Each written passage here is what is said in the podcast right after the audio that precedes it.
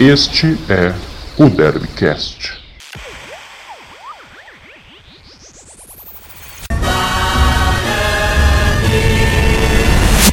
Fala, torcedor bugrino, tudo bem com você? Eu, João Marcos Carneiro, estou aqui mais uma vez com vocês e comigo está ele, Eduardo Martins. Tudo bem, Edu? Fala, tudo, tudo certo? Fala, João, torcedor bugrino, tudo bem com vocês? Por aqui tá tudo certinho. Estamos aqui para mais uma edição muito especial do Derbycast, recheada de informação e opinião sobre o Bugre na Série B. Com certeza o Bugre, que é o 15º, né, vem de um empate em 0 a 0 dentro do Brinco de Ouro contra o Brasil de Pelotas. Parecia uma partida com o Thiago Carpini, né? E quando a gente falou da contratação do Catalá, eu me lembro de eu ter dito, é uma contratação para manter o estilo de jogo, mais ou menos as mesmas características, e parece que se repete a situação. Pelo menos, né, não abriu o placar e tomou a virada. É o que dá para dizer de menos mal, mas também não dá para se contentar com um 0 a 0 em casa contra um rival que até esse momento é um rival que está acima, mas que está ali próximo no número de pontos, né, Edu?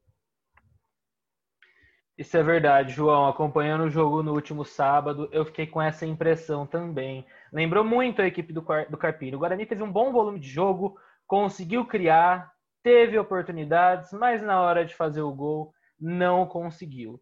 Infelizmente, o, o Bugre acabou perdendo algumas oportunidades que dava pelo menos para sair com uma vitória magra por 1 a 0 o que já daria um alívio, né?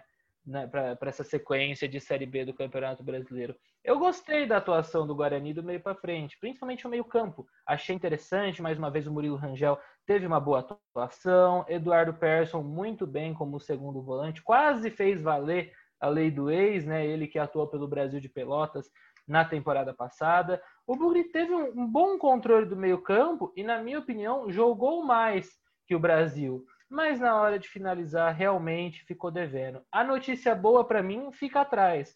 Guarani não tomou gol dessa vez. Parece que a, a defesa do Bugre está melhor montada, está mais bem postada. O setor defensivo eu vejo uma evolução, ainda longe do ideal, sabe? Mas na frente ficou devendo e isso acaba custando caro, né? Porque que nem você falou, João, o Bugre ocupa a 15ª colocação na Série B oito pontos conquistados em nove rodadas é muito pouco para uma equipe que talvez é, não possa sonhar com acesso, mas que poderia fazer uma campanha melhor na competição, na minha opinião. Sabe? Então, fica devendo, aproveitamento muito baixo, de 29,6% dos pontos até o momento. Então, eu achei que foi um pouco frustrante, né? Tem esse ponto positivo da defesa, mas na frente ficou devendo. E no setor defensivo, inclusive, o técnico Ricardo Catalá promoveu uma novidade nesse jogo contra o Brasil. O retorno ah, de Jefferson Paulino à meta do Grina. Exatamente. Inclusive, vou até dar a palavra para você, porque você é. Você começou a citar, né, João? Jefferson saiu, entrou Rafael Pinho, um falhou, outro falhou, e agora? Como que fica?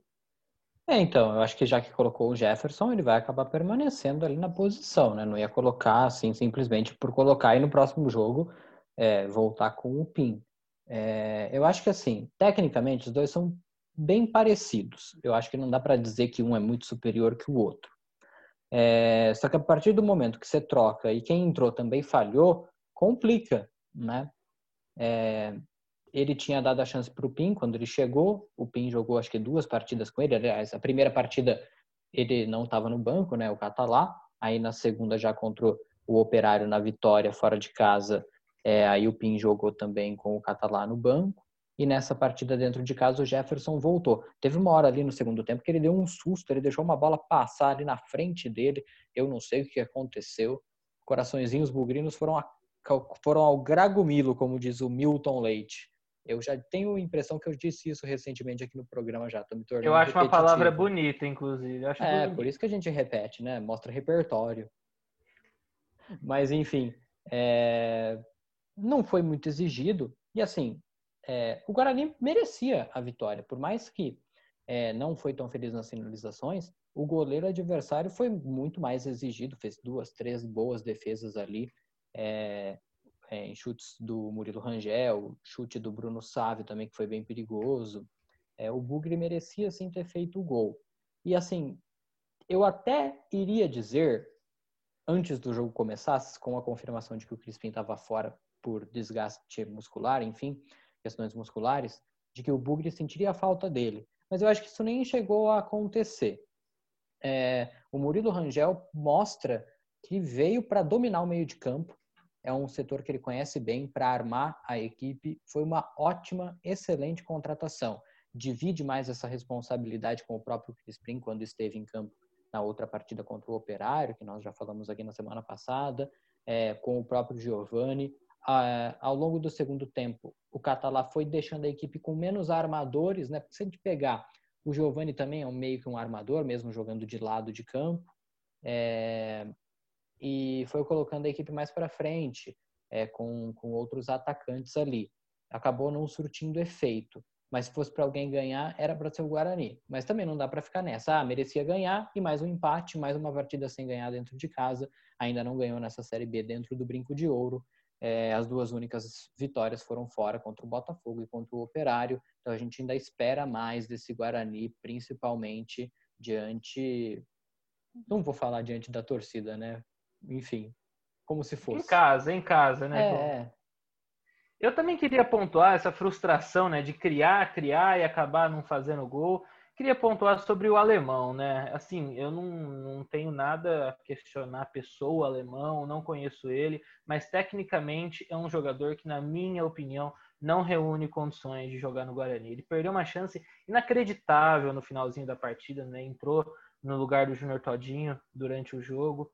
E é um jogador que, desde o início da temporada até agora, eu não consigo enxergar o que ele pôde oferecer ao Guarani. Né? Um jogador formado nas categorias de base do Santos, pintou bem, era uma grande promessa nas divisões de base, mas até hoje no profissional, já é um jogador experiente, até hoje não conseguiu se provar e nas redes sociais tinha muito torcedor pegando no pé dele. Eu acho que vale a crítica, mas também não pode caber ofensa, né? Ofensa de jeito nenhum.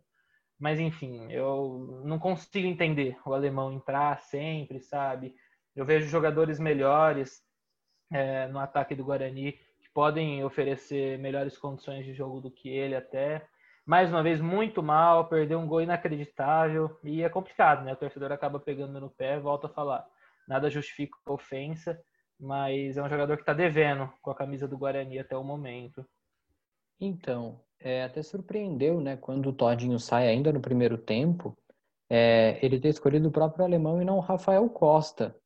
É, não entendi também a escolha. E esse lance específico que você falou, o Bandeira, que estava, aliás, bem acima do peso, diga-se de passagem, marcou impedimento completamente errado. Então, como não tem VAR na Série B, se a bola entrasse para defender o alemão, não ia valer, mesmo que entrasse. Óbvio, não pode perder. Ele mesmo falou isso na entrevista no final do jogo, perguntado ali pela reportagem do Sport TV, né, disse que a responsabilidade pelo resultado era dele, porque perdeu um gol, estando ou não impedido, porque o Bandeira deu impedimento. Não estava. Aliás, tinha um jogador dando muita condição.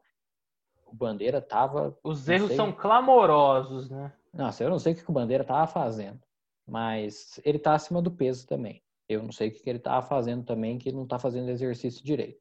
Com todo o respeito a ele, não pode estar tá daquele tamanho Torcedor, dizem que João Marcos Carneiro está fazendo mais exercício que esse Bandeira, inclusive. Olha, não tenho feito tanto assim também, mas olha, tá, tá, tamo melhor do que ele. Tem que se exercitar, mesmo não tendo obrigação. Ele que tem a obrigação tem que estar tá um pouquinho melhor aí. É... Mas o assunto aqui não é o Bandeira. O assunto é o Bugrão. E como o Bugrão vai fazer para se recuperar, Eduardo? Essa é a questão que eu tenho para você.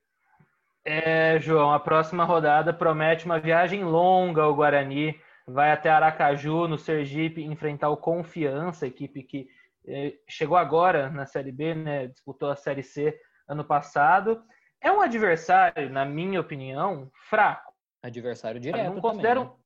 Também, né? Então, isso que eu ia falar. Eu não considero um dos piores. Por exemplo, você pegar Sampaio Correia, Oeste, na minha opinião, são piores, mas é um adversário fraco o Guarani é melhor e precisa voltar de Aracaju com os três pontos. Para principalmente dar uma aliviada para essa sequência de Série B, sabe? Aliviar um pouquinho a pressão. Porque pensa, se o Guarani ganhar esse jogo com confiança, o Guarani já vai a 11 pontos, já fica bem mais acima na tabela de classificação, lógico, longe de G4 ainda, mas, por exemplo, a primeira equipe da zona de rebaixamento, que é o Figueirense, tem seis pontos. Então, se o Guarani vencer essa partida, já dá para ficar um pouquinho mais aliviado, sabe? Mas o confronto não é fácil. Certamente vai estar um calor absurdo no Nordeste, né? Porque a gente vê aqui que o calor que está no Brasil nesse momento é um negócio surreal, né? No Brasil inteiro. E no Nordeste, que já é uma região quente, naturalmente, deve estar ainda mais quente. Então, não é moleza, sabe? O Guarani tem que ir lá concentradinho. Eu vejo uma evolução na equipe, mas precisa fazer gol. Não adianta evoluir e não fazer gol, né, João? É, como tem conseguido os resultados fora de casa, acho que serve de consolo acreditar de que vai conseguir voltar de lá com os três pontos. E até precisa, né? Porque se o adversário ganhar, você já sabe o que acontece, né? É, então, Guarani, exatamente. exatamente. Então, aí a corda começa a ficar no pescoço de novo. É, provavelmente eu me enganei com esse elenco do Guarani, igual eu me enganei o ano passado. O ano passado eu gostava do elenco e não correspondia, não deu certo. Começou a melhorar é, quando o Carpini assumiu. É, e aí a equipe que era a lanterna conseguiu se safar com até certa tranquilidade do rebaixamento. Esse ano me parecia também um elenco que prometia mais, até pelo bom início até março, até, o, a, até a paralisação por causa da, do Covid-19 no Campeonato Paulista, que fazia uma boa campanha. Depois que voltou, parece que saiu tudo dos trilhos, né? É, foi eliminado do Paulistão, sequer classificou para o mata-mata, até foi razoavelmente bem, pelo menos em resultado dentro do troféu do interior, chegou na final, foi vice-campeão para uma equipe que joga a Série A do Campeonato Brasileiro, Red Bull Bragantino, mas que atualmente é o lanterna da competição também passa por um momento de crise, assim como o Guarani. É... E assim, é claro, tem os reforços que estão chegando. É... o Murilo Rangel vai se adaptando melhor ao, ao, ao, elenco, ao estilo de jogo. Eu acho que isso vai, vai ajudar, né? Mas assim, pelo menos não tomou gol. Então, é... vamos enumerar as coisas boas também. É, eu acredito que tem tudo para melhorar e, quem sabe, voltar com um bom resultado contra o Confiança. Então, é exatamente isso, João. Eu tinha até comentado, né, o dia que o Catalá foi anunciado como treinador naquela semana, que a primeira meta era fazer o Guarani parar de tomar gol. E aparentemente, pelo menos nesse último jogo, parou. Tem que manter isso agora nesse jogo confiança e começar. Nem que se ganhar de meio a zero do confiança, tá excelente. Somou os três pontos sabe? O primeiro era organizar a defesa. Hoje eu vejo a defesa mais organizada. Longe do ideal ainda, mas mais organizada. Agora a missão é continuar esse trabalho no sistema defensivo e a equipe conseguir sair melhor no setor de frente. Mas o jogo é difícil. O Guarani tem totais condições, mas não vai ser moleza lá em Aracaju, não.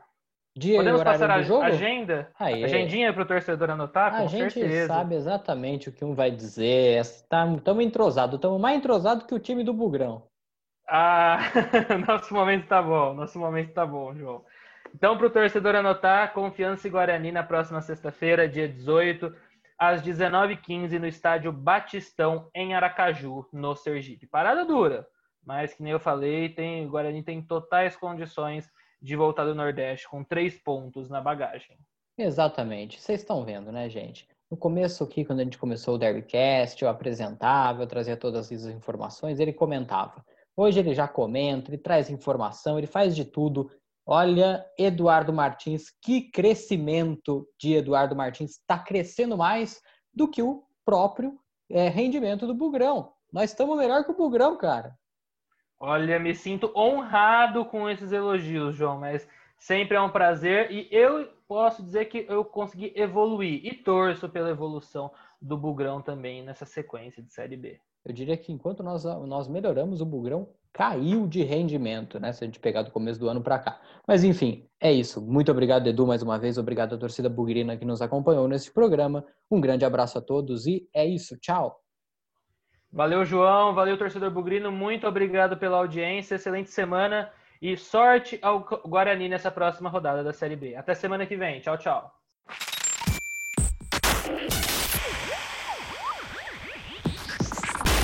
Este é o Derbycast.